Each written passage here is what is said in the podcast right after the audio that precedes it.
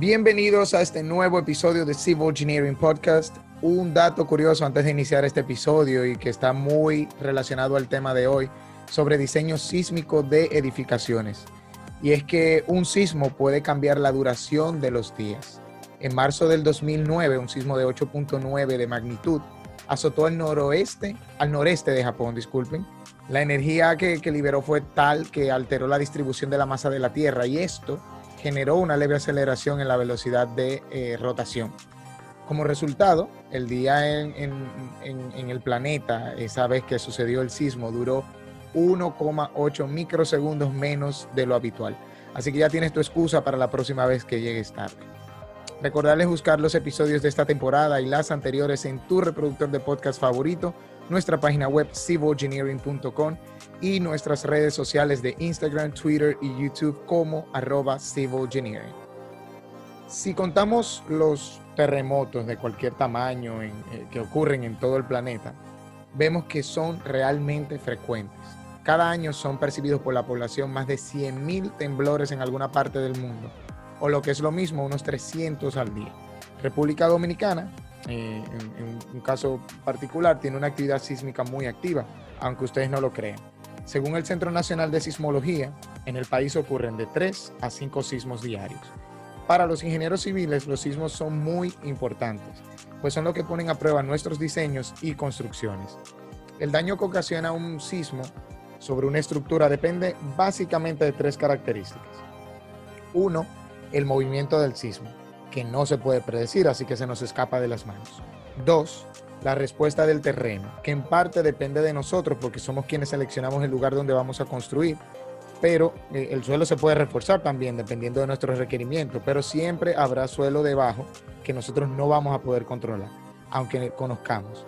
Y tres, las características de la construcción, su rigidez, diseño estructural, método de construcción eh, que se utilizó eh, para la estructura, eh, entre otros aspectos que sí dependen de nosotros los ingenieros por completo. Es aquí donde entra nuestro invitado de hoy, el ingeniero Felipe Baba, miembro fundador del International Structural Engineering Group, INSTEC, y cofundador de Estructura, compañero de la universidad, colega hoy día y un profesional al que realmente admiro mucho. Bienvenido, Felipe, y gracias por aceptar la invitación. Hola Donay, muchas gracias a ti por, invitarme. Un saludo para ti y todo el equipo. Bien, Felipe, antes de iniciar, a mí me gusta siempre preguntarle a las personas qué piensan de ellos. ¿Quién es Felipe Baba? Porque para muchas personas, eh, eh, tú eres eh, una imagen de lo que ellos ven diariamente, pero para ti, ¿quién es Felipe Baba? Mira, sabes, a veces es difícil hablar en tercera persona para definirse a uno mismo, pero si tuviera que emplear una palabra que identifique a Felipe Baba sería servicio. Siempre me he caracterizado por el interés de ser útil a los demás, intentando aportar mi granito de arena desde mi área de ingeniería civil estructural en cualquier escenario en el que tenga la oportunidad de participar. Esto digamos que me ha llevado a involucrarme en el área docente desde muy temprano mientras cursaba la carrera de ingeniería civil, impartiendo cátedras en la universidad y también tutorías particulares a estudiantes de diferentes universidades del país. Y esto pues, ya que considero que la docencia, o de manera general, podríamos decir, el compartir el conocimiento, es una de las mejores maneras de servir a la sociedad y a la gente. Hay muchos estudiantes de INTEC que te tienen que agradecer que pasaron las materias. Sí, sí, tengo, recuerdo. Tengo, tengo buenos, hice buenos amigos ¿eh? ahí también ahí en esto de las tutorías. Y pues, ¿qué te digo? En busca de seguir en ese camino, decidí especializarme en el exterior, haciendo una maestría de ingeniería de estructuras en la ciudad de Barcelona.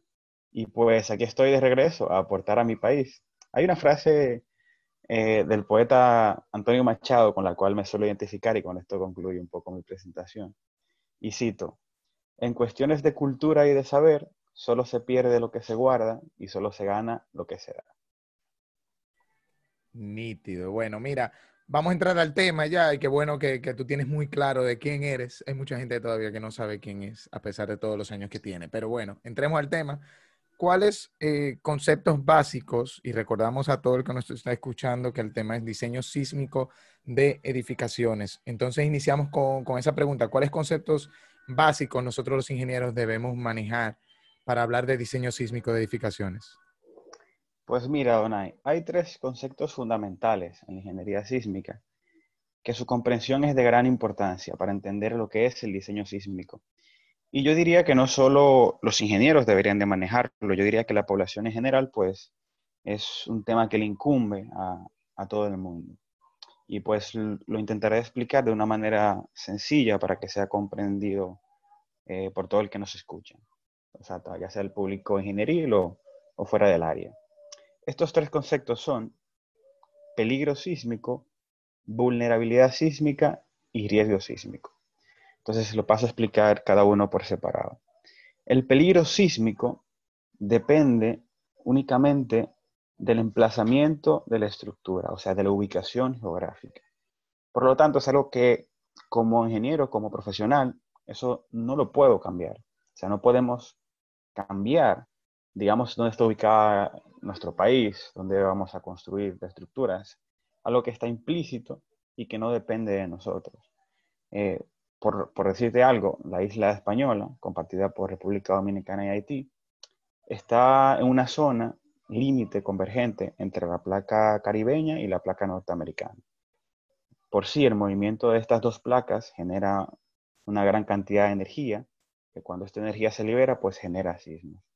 Entonces, en la República Dominicana existen alrededor de 14 fallas activas, siendo la región norte la de mayor sismicidad porque concentra las principales fallas. Entre estas tenemos la Hispaniola Norte, ubicada en el Océano Atlántico, la Camus, que bordea la provincia de Puerto Plata, y la septentrional, que se extiende desde Montecristi hasta Bahía de Samaná y cruza alrededor de unos pocos kilómetros de la ciudad de Santiago. Entonces, esto es parte del el peligro sísmico. Digamos, eh, como dominicanos debemos tener en conocimiento que estamos en una zona de alta sismicidad debido a las cantidades de fallas que tenemos en nuestro territorio. Entonces, es algo que como ingenieros no podemos cambiar, simplemente tenemos que convivir con ello. Y es donde entra la parte de la vulnerabilidad sísmica. La vulnerabilidad sísmica es una característica implícita de la edificación, es decir, es propia de ella y con ella podemos cuantificar el tipo de daño estructural, el modo de falla y la capacidad resistente de la estructura ante la acción de un sismo.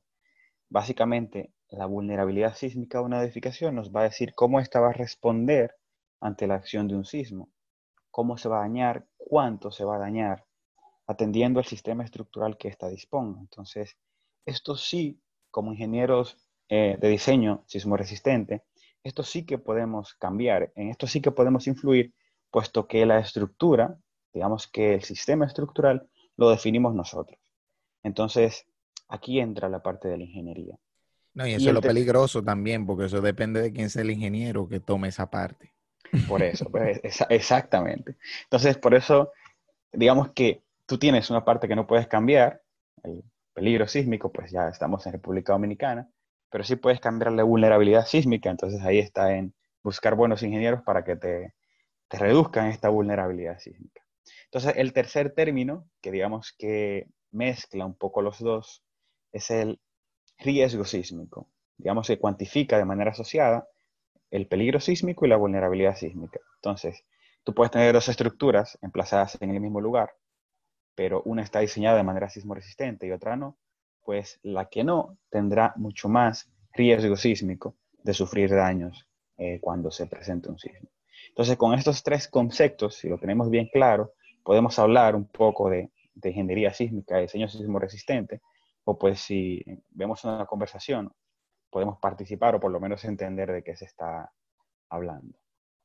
Para mejorar la calidad de nuestro podcast, en cada episodio necesitamos todo un equipo que se mantiene al tanto de nuestras redes sociales, las publicaciones diarias y demás, así que cualquier aporte que puedan realizar significa un mundo para nosotros. Si deseas ayudar, solo debes entrar a patreon.com diagonal grupo CG, donde podrás aportar mensualmente con lo que desees con tu tarjeta de crédito, de débito o cuenta de PayPal. Tenemos el enlace en la descripción del episodio al que podrás acceder directamente. Muchas gracias.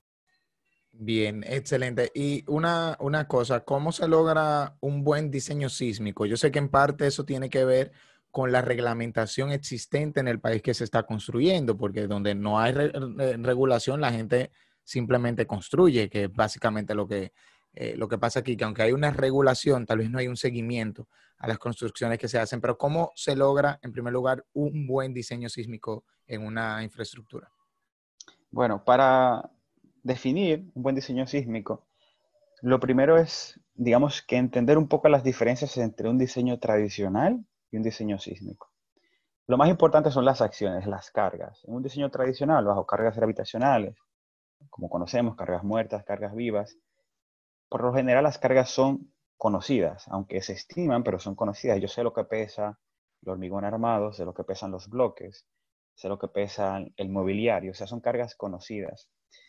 Digamos que el sismo son acciones que no conozco y las estimo en base a estudios estadísticos y aspectos sismológicos que me dan la demanda sísmica. Entonces aquí entra la parte reglamentaria. Si estás en un país en el que no tienes ninguna zonificación sísmica, no conoces aceleraciones, tipo, tipos de suelo y demás, pues es un poco difícil determinar esta acción sísmica. Algo también importante en, esto, para seguir hablando de diseño sísmico, es eh, igual recalcar la diferencia entre el diseño tradicional, que en el diseño sísmico hay un criterio de aceptación de daño. Muchas personas creen, y esto es importante, que cuando tienen un, un edificio que es sismo resistente, el mismo no va a sufrir daños cuando llegue el sismo. Y esto, digamos que es un concepto errado, puesto que el diseño sísmico per se es un diseño para que la estructura se dañe y se dañe para poder disipar la energía que el sismo aplica en ella. Claro, daños... y, disculpa que te interrumpa ahí. Eso es lo mismo que pasa con los vehículos. Eh, la gente dice, ah, no, que los vehículos antes eran mucho mejor, eran más seguros porque chocaban y no se, no se destrozaban como los que pasa, como los de ahora. Y eso es lo que está pasando. El diseño de los nuevos vehículos hace que la, la carrocería se desbarate prácticamente, pero la persona dentro quede intacta es como que esa presión, una vez que, tiene algún choque, pasa directamente al vehículo, no la persona, que era lo que pasaba antes. Entonces, en el caso de las edificaciones es lo mismo. Se puede dañar, pero lo importante es que las vidas que están ahí dentro de esa edificación se preserven. Exactamente, exactamente. Es el mismo mecanismo, digamos, que disipa esa energía mediante el daño. Entonces, no es, eh, digamos, que los vehículos de ahora, como, como mencionas, están peor construidos, no, sino que la tecnología es esta, disipar energía para que tú, como la vida que está dentro de él, pues no sufras daño y el vehículo sí. Es el mismo criterio en, la edificación. Daños programados que, o sea, tú garantices que el edificio no colapse, pero que disipe energía. Porque si tú diseñas para que el edificio no se rompa, pues básicamente tendrás que construir un búnker, porque es, digamos que a nivel de costo no es factible hacerlo si el edificio no se va a dañar. Claro, hay diferentes niveles de daño que puedes para el cual puedes diseñar, pero diseñarlo en sí para que no se dañe es muy costoso. Entonces, eh, continuando con tu pregunta de cómo se logra un buen diseño sísmico, ya conociendo estas primeras características del diseño sísmico, pues te digo que lo, lo primero o más importante es la selección de un sistema estructural resistente. Sabemos que para el sismo, que son cargas laterales, el sistema estructural resistente está compuesto por los elementos verticales. Entonces, este sistema tiene que tener ciertas cualidades para que tenga un buen comportamiento ante las acciones sísmicas. Estos son simplicidad estructural, uniformidad, simetría, regularidad tanto en planta como en elevación. A veces es difícil un poco, digamos que estructurar de manera simétrica, de manera uniforme, debido a que la arquitectura de las edificaciones a veces no te lo permiten. Pero para que tenga un buen comportamiento sísmico debe la simetría. Exacto. Entonces, a veces es un poco jugar, digamos, que, que tu edificación cumpla con el fin arquitectónico, porque en principio ese es el, lo fundamental, ¿verdad? La arquitectura. tienes que garantizar que, que cumple este fin, pero colocando en un sistema estructural que, que sea funcional ante las fuerzas sísmicas. Entonces, básicamente intentar esto, simplicidad estructural, uniformidad, simetría, tanto en planta como, como en elevación. Entonces, si si hablamos de esto, que es lo más importante, esta regularidad, vamos a hablar de la regularidad en planta. Y para hablar de esto hay que conocer dos puntos fundamentales. Uno es el centro de masas y otro es el centro de rigidez. El centro de masas es donde digamos que asumimos está aplicado todo el peso del edificio. Si tú haces un centroide de todos los pesos en, un nivel en específico, pues el centroide de los pesos sería el centro de masa. Y como las fuerzas sísmicas son fuerzas inerciales, el sismo aplica un movimiento a la estructura, esta masa se mueve y con la aceleración pues produce una fuerza. Entonces aquí se aplica o se considera aplicada la, la acción del sismo a la estructura. Por otro lado, el centro de rigidez, como su nombre lo dice, es el centro geométrico de todos los elementos que aporten rigidez eh, horizontal, lateral, de la estructura.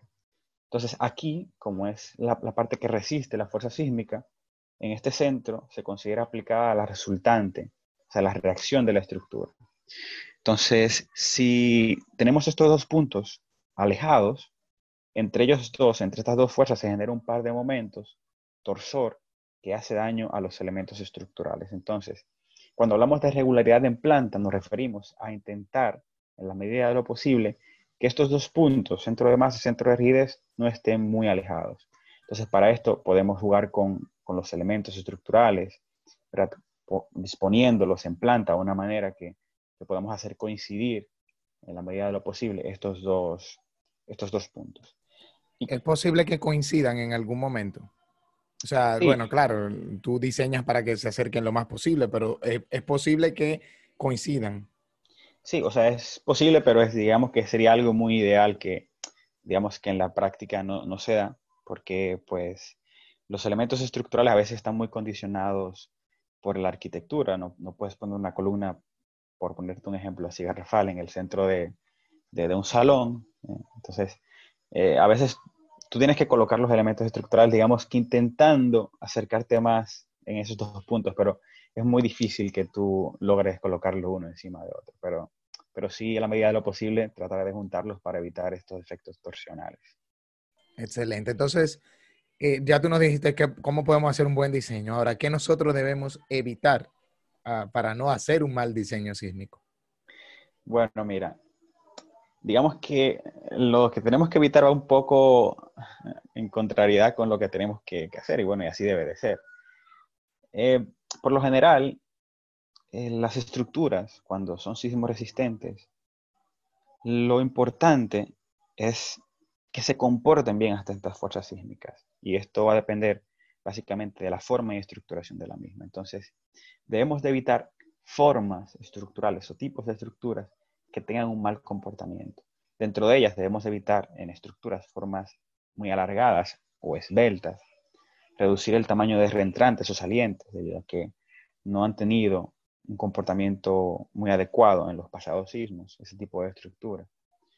Debemos evitar algo que, es muy común en, las prácticas del país, y es el primer piso libre, porque a veces dejan el primer piso de parqueos, entonces no ponen ningún muro acá y pues dejan este primer piso así como libre y se convierte en un piso frágil. También pisos flexibles intermedios, que también suele pasar cuando en un piso intermedio pues eh, lo hacen de más altura para algún fin arquitectónico en particular, pues al ser más alto tiene menos, menos rigidez y pues se convierte en un piso débil. Tenemos que evitar también el efecto columna corta que digamos que es muy conocido por los casos de las escuelas que, hemos tenido tanto en el país como de manera internacional y que hemos visto que cuando, cuando se ven sometidas a acciones sísmicas no tienen un buen comportamiento para nada. Debemos de evitar la reducción brusca de rigidez, por eso hablaba al principio de la regularidad en, en elevación, o sea, intentar mantener en la medida de lo posible la misma cantidad de elementos estructurales resistentes ya sea en sección o en cantidad, o sea, intentar que sea lo más regular posible la edificación en altura. Y esto, esto es importante. Entonces, sería eh, evitar este tipo de estructuras, evitar esbelteces excesivas.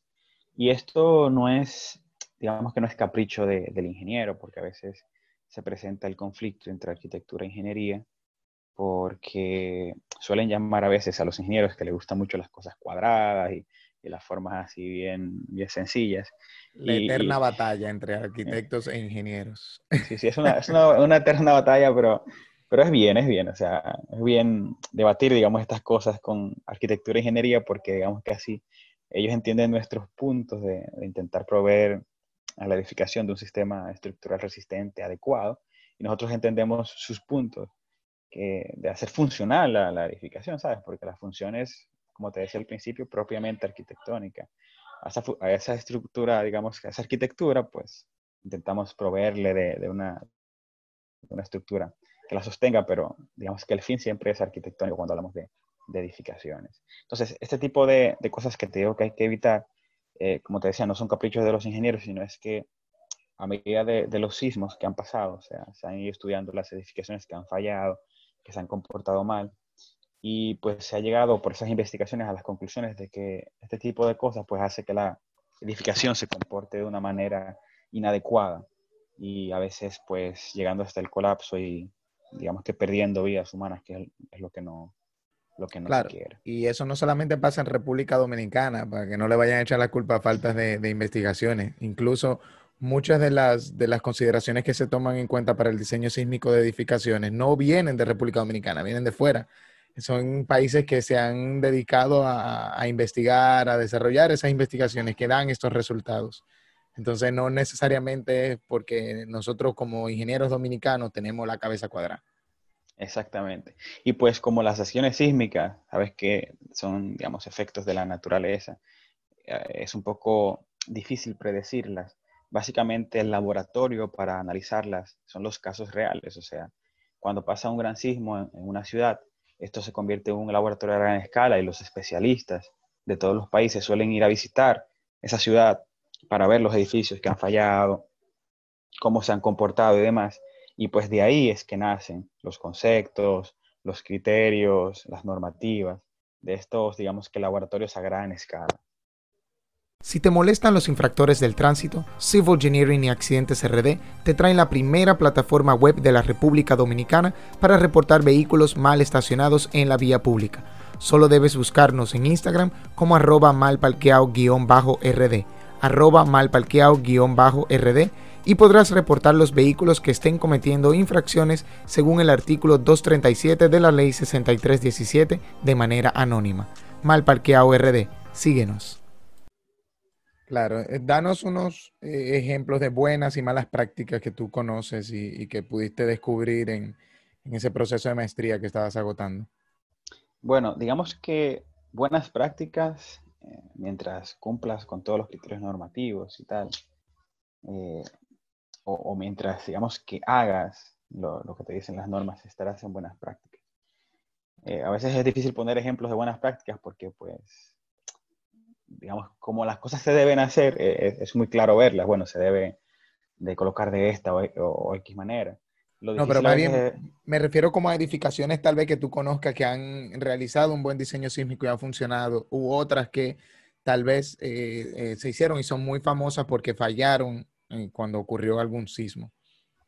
Bueno, que por ejemplo, la, la edificación que más me ha, me ha, impactado es el Burj Khalifa y este tipo de edificaciones como el Taipei 101, que son edificaciones altas, en el cual el diseño sísmico es, es bastante interesante y pues para tú llegar a esas alturas de esos rascacielos, pues debes de cumplir con, con cierta regularidad, eh, digamos que de una manera exacta y precisa, para que tengas un buen comportamiento estructural.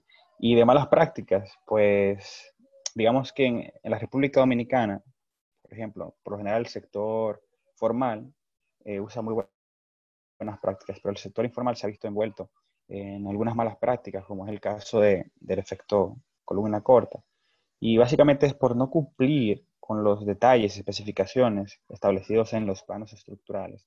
Y un ejemplo es el de la separación de los muros pandereta del sistema estructural. Cuando el ingeniero hace un cálculo, hace un modelo estructural, debe de representar ese modelo estructural en la realidad, porque si no el comportamiento no va a ser el mismo al que el ingeniero predijo. Entonces, para ponerte un ejemplo, cuando diseñamos edificaciones aporticadas, los muros divisorios los separamos de la estructura para que la estructura se mueva de una forma y pues los muros estén simplemente ahí cargados. Entonces, para que esto se logre, digamos que separamos o, o desligamos esos muros de la estructura mediante algún material que se pueda comprimir, dándole, digamos que espacio al pórtico de moverse sin, sin tocar el muro. Entonces, esto se especifica en los planos de construcción. Entonces, a veces en las malas prácticas, este tipo de material compresible no se coloca, se conecta en los muros del sistema estructural y pues esto hace que trabajen en conjunto y no fue así que se calculó. Entonces, esto puede llevar a daños graves y era lo que pasaba con el efecto columna corta de las escuelas, por ejemplo, de República Dominicana, antes porque ya se ha corregido. Un tema muy debatido y que sonó mucho en su tiempo. Sí, y que todavía pues hay muchas escuelas que lo presentan y, y que deberían de corregirse. Entonces, era lo mismo, pues diseñabas la columna de una longitud, por ponerte un ejemplo, de 3 metros, pero le colocabas un muro a media altura, lo conectabas el muro de la columna. Entonces, esa columna se iba a comportar no de 3 metros, sino de la mitad. Y el comportamiento de un elemento pequeño aumenta bastante su fuerza sísmica y esto hace que falle a la medida que se presenta un evento sísmico. Entonces, esto es un ejemplo de malas prácticas y que es muy, muy peligroso. Y pasa en diferentes países, sobre todo latinoamericanos. Y nuestro país es, un claro ejemplo de, en, las escuelas. Ahí entra un aspecto muy importante y, son las juntas. Eh, ¿Qué tan importantes son estos elementos dentro del diseño sísmico de edificaciones? Mira, las juntas por lo general se utilizan para estas formas que son complejas e irregulares, regularizarlas. Es decir, si yo tengo un edificio en L, que sísmicamente es no simétrico, es irregular y sé que se va a comportar mal, yo podría subdividirlos en dos edificios rectangulares y entre ellos dos colocar una junta. Entonces, esta junta, ¿qué me, me permite? Pues me permite separar los edificios, que cada uno tenga un comportamiento sísmico independiente y que sea una junta de un material compresible que me permita a un edificio y al otro, pues moverse cuando venga el sismo sin que estos colisionen, ¿sabes? Que si un edificio se mueve 10 centímetros a la derecha, el otro 10 a la izquierda, pues que esa junta sea lo suficientemente grande, de 20 centímetros, para que permita el movimiento de los dos edificios y pues que no se, no se choquen. Entonces es esto, es un poco de, en ese, en ese plan de hacer regular la estructura, pues formas complejas, formas irregulares, pues yo puedo, digamos que ayudarme de este elemento de las juntas y subdividirlas y así poder tener edificios con un comportamiento más adecuado o mejor ante fuerzas sísmicas. Bien, bueno, mira, mm, ya para terminar la entrevista, aunque ya tú has dado algunas pinceladas, nos interesa saber qué tú piensas del sector eh, de, de, las edificaciones, sector construcción y principalmente el, el, que tiene que ver con la parte del diseño sísmico aquí en la República Dominicana.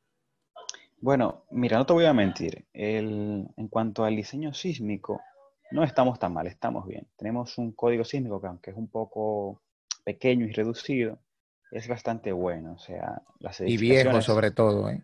Sí, sí, ahí voy, voy a llegar ahí, voy a llegar ahí ahora. Es bastante bueno las edificaciones que se han construido a partir de, de, la implementación del código en el 2011. Te digo que, que si, se cumplieron todas las, todas las, normativas del código, pues eh, serán edificaciones seguras. Ahora bien, es un código viejo y como toda ciencia, pues la ingeniería ha ido avanzando, se, van descubriendo cosas nuevas y pues es un código que necesita actualización porque tiene incluso muchas cosas ya que están un poco desfasadas. Y, sobre todo un seguimiento también de parte de las diferentes autoridades que se encargan de, de, hacer eso, porque si no hay seguimiento, tú puedes tener 20 códigos y nadie lo va a cumplir. Exactamente. Porque no hay consecuencias. Exactamente. Eh, y el tema, digamos que va más en el sector informal, porque el sector formal de República Dominicana, pues los proyectos sí se someten a, revisión en, en, obras públicas, pero el sector informal, las personas que construyen sin una licencia de construcción, sin una aprobación, sin una revisión de sus proyectos, ese tipo de proyectos sí hay que tener mucho cuidado, darle, darle el seguimiento adecuado para que así se construyan edificaciones seguras y que no pongan en riesgo las vidas de, los dominicanos y las dominicanas. Bueno, Felipe, eh, un placer de verdad tenerte por primera vez acá. Eh, tú conocías del proyecto desde que nació Civil Engineering allá en la Universidad Autónoma de Santo Domingo. Eh, qué bueno que hoy te podemos tener aquí. Muchísimas gracias. Felicidades por, por todo lo que has logrado. sabes que te admiro muchísimo y, y, bueno, Oliver faltó aquí, Oliver Guzmán, que es parte también del equipo de Civil Engineering y, entiendo que, que, le hubiese gustado estar aquí, si él hubiese podido de verdad que, hubiese estado aquí. Así que muchísimas gracias, Felipe. Gracias a ti, Adonai, realmente por la invitación y muchos éxitos en tu proyecto. Siempre que tengo la oportunidad, pues me veo los episodios porque pues es información buenísima que, publican del área de ingeniería civil y afines. Y pues nada, hermano, sabes que también te admiro muchísimo y solo te puedo desear cosas buenas en tu proyecto. Eres un hombre fajador y igual que todo el equipo. Trabajan bastante y pues eso se, se nota. Gracias, gracias. Hasta aquí el episodio de hoy con nosotros Felipe Baba, miembro fundador del International Structural Engineering Group, INSTEC, y cofundador de Estructura, quien nos estuvo hablando de diseño sísmico de edificaciones. Si ustedes quieren saber más sobre este tema, síganlo por sus cuentas de Instagram. Sí, sus cuentas de Instagram son dos, señores, porque acabamos de mencionar dos proyectos. Arroba instec.structures, arroba instec.structures y arroba estructura.rd, estructura con doble T en Tura. Así que ya saben, hasta una próxima entrega de este Civil Engineering Podcast.